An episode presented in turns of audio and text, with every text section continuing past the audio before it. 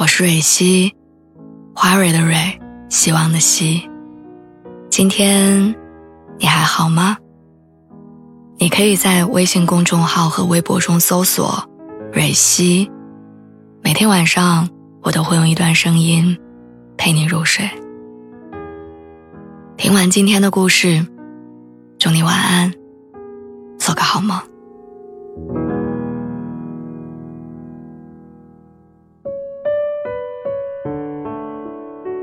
小时候，我会拉着外出务工的爸妈的衣角，我问他们说：“能不能别走？”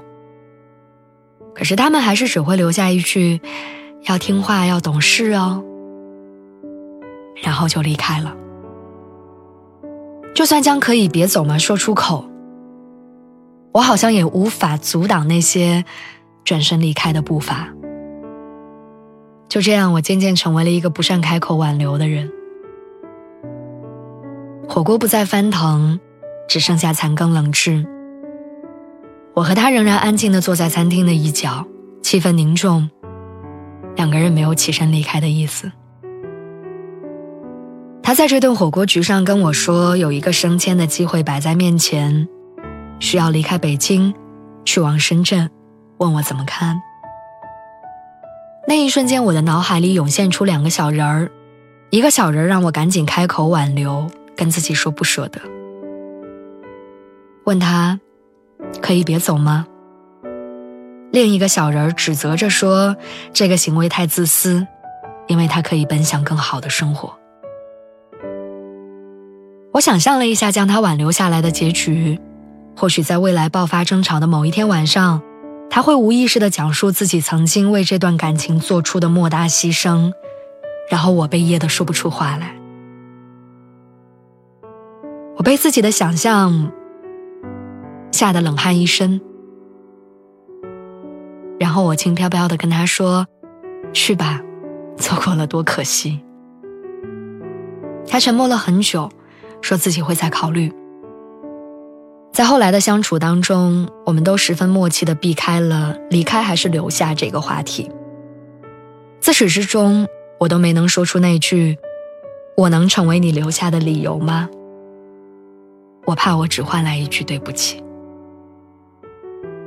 自从我将选择权交到他的手中，我就在心里盘算着哪一天会成为我们说再见的那一天。我们可能会默默的吃完一顿饭，聊聊一起养的猫，是他带走，还是我留下，以及如何分配共同的物品。我想他会安静的把行李打包好，我会送他去车站。然后往后的日子，我们慢慢变成朋友圈里的点赞之交。一周过去了，我没有等到分开，于是我假装漫不经心的问他：“你什么时候去深圳啊？”他告诉我他会一直留在北京。网上有太多因为爱情而放弃前途的负面例子。有女生为了男方放弃了985的学校，却在恋爱之后两年被分手；也有男生辞去了高薪的工作奔赴女方，最终没有握住爱情，也丢了事业。我问他：“你想好了吗？”他说自己舍不得离开，他说现在已经过上了自己想要的生活。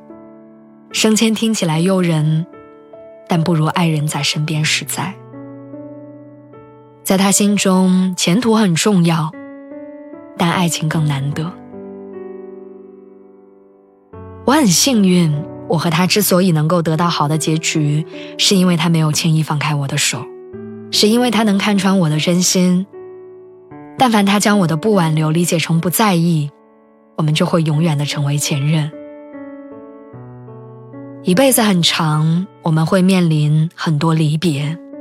有些离别无法挽留，但有些可以因为那句“可以别走吗”而改变。希望你的人生里没有这样的再见。